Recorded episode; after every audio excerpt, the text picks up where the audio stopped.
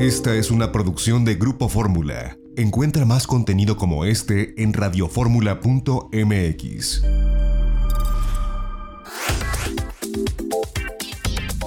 Ya estamos de regreso, seguimos conversando con el licenciado Pablo Casas Lías, director del Instituto de Investigaciones Jurídico-Aeronáuticas. Eh, gracias por seguir con nosotros. Hace unos días eh, envía Interjet un comunicado donde dice que fortalece su plan de negocios.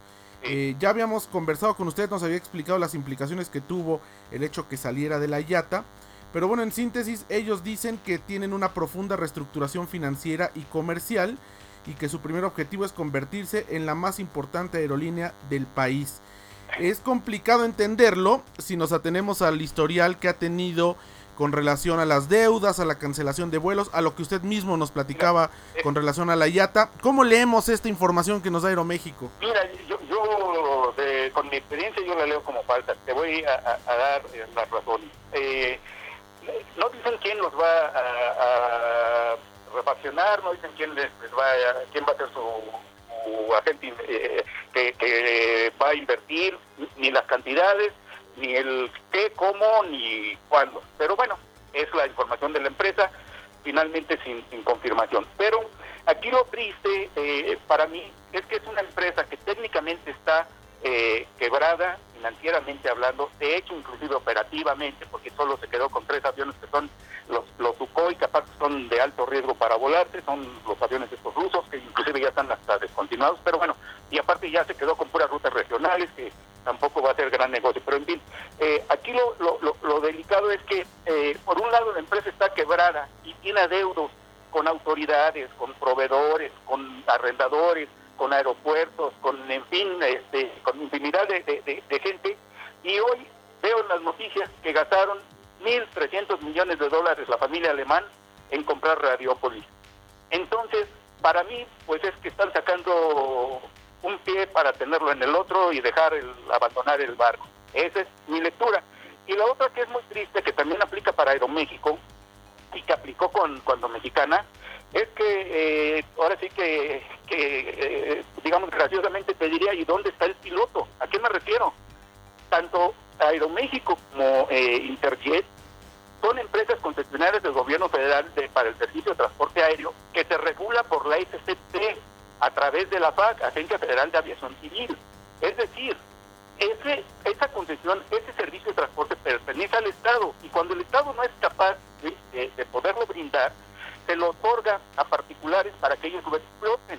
Pero cuando lo otorgan, no quiere decir que te lo doy y te echo la bendición y te hago con él lo que quieras. En cuanto yo he Estado concesiona ese servicio, a mí las leyes de la materia me imponen infinidad de obligaciones, como es el auditar, inspeccionar, verificar y estar al tanto de mi concesión, pues para que no pase lo que pasó con Mexicana, para que no pase lo que está pasando con Aeroméxico y con Interjet. Y, con Interjet. ¿Eso qué quiere decir? Esas facultades son eh, correctivas, no, no, deben de ser preventivas, no correctivas. Aquí desafortunadamente nuestras autoridades actúan siempre correctivamente en vez de preventivamente. ¿Por qué? Porque si la paz cumpliera con sus obligaciones, hubiera percibido en una auditoría o en una verificación financiera, pero México está entrando en crisis económica, que Interjet está entrando en crisis económica. ¿Por qué? Porque además de que puede poner orden, tiene la, figura jurídica de la requisa, porque como es de ellos el, servicio de transporte y la concesión, la puede eh, eh, revocar y puede requisar la empresa de tal manera que el servicio se siga prestando, que la empresa siga operando y que no se pierdan fuentes de trabajo. Entonces, por un lado está esta estrategia media eh, oscura de Interjet, de que por un lado no tienen dinero, están batallándole y hoy eh, vienen las noticias que compraron Radio por 1.300 millones de dólares en vez de capitalizar su aerolínea, cosa que me da muy mala espina. Aeroméxico muy descuidada y por otro lado, pues la autoridad que no al día de hoy no hay una manera, un, un, comunicado oficial de la FAC ni respecto de Aeroméxico ni respecto de Interjet. Esto es bien interesante porque al final pues da eh, una muestra de eh, pues digamos incertidumbre para, para ambas aerolíneas en el campo eh, pues del post-COVID.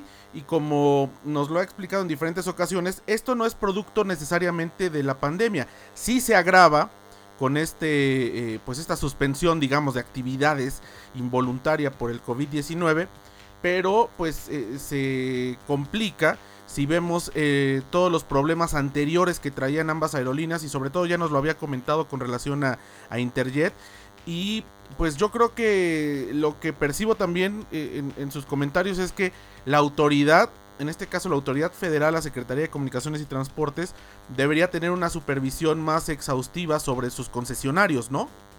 Así es, insisto, sus facultades de verificar, auditar, inspeccionar sus concesiones es para que tengan la posibilidad de corregir.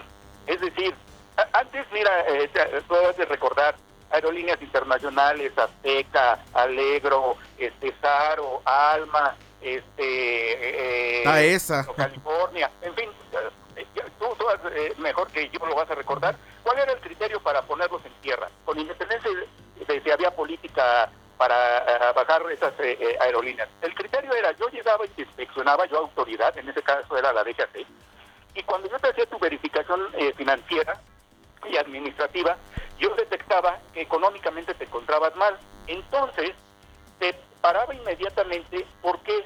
Porque para mí, DGAC o autoridad en ese entonces y para la eh, eh, y es un criterio internacional, si tú no tienes dinero, tú vas a descuidar en automático mantenimiento, después vas a descuidar refacciones, después vas a descuidar capacitación, capacidades, y en fin, todo eso lleva eh, encadenado una falta de flujo de efectivo.